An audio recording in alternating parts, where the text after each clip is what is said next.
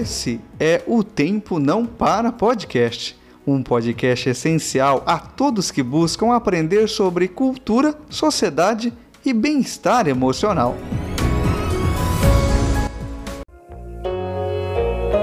Olá, meus amigos de paz e bem.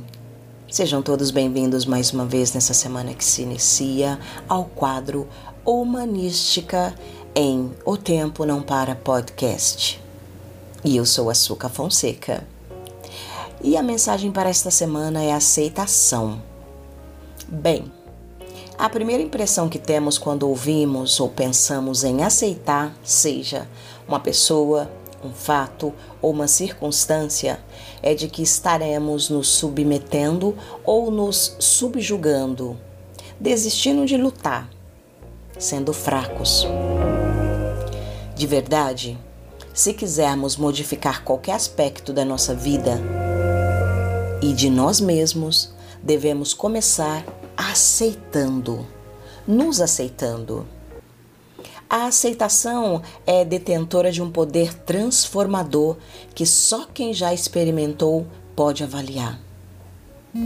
É difícil aceitar uma perda material ou afetiva, uma dificuldade financeira, uma doença, uma humilhação, uma traição. Mas a aceitação é um ato de boa vontade, mente aberta, sabedoria e humildade.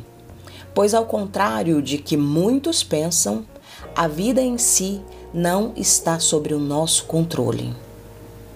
Aceitar não é desistir, nem tampouco resignar-se. Aceitar é estar lúcido do momento presente e se assim a vida se apresenta, assim deve ser. Aceitação é colocar-se pronto para ver a dificuldade de outro ângulo. Quando não aceitamos, nos tornamos amargos, revoltados, aprisionados, frustrados, insatisfeitos, cheios de rancor e tristeza e esses padrões mentais e emocionais criam mais dificuldades, nunca trazem a solução. E muitas vezes achamos que os outros ou as coisas são responsáveis pelos acontecimentos e não são. Aceitar é expandir a consciência, é encontrar respostas, soluções e alívio. Aceitar é o que nos leva à fé.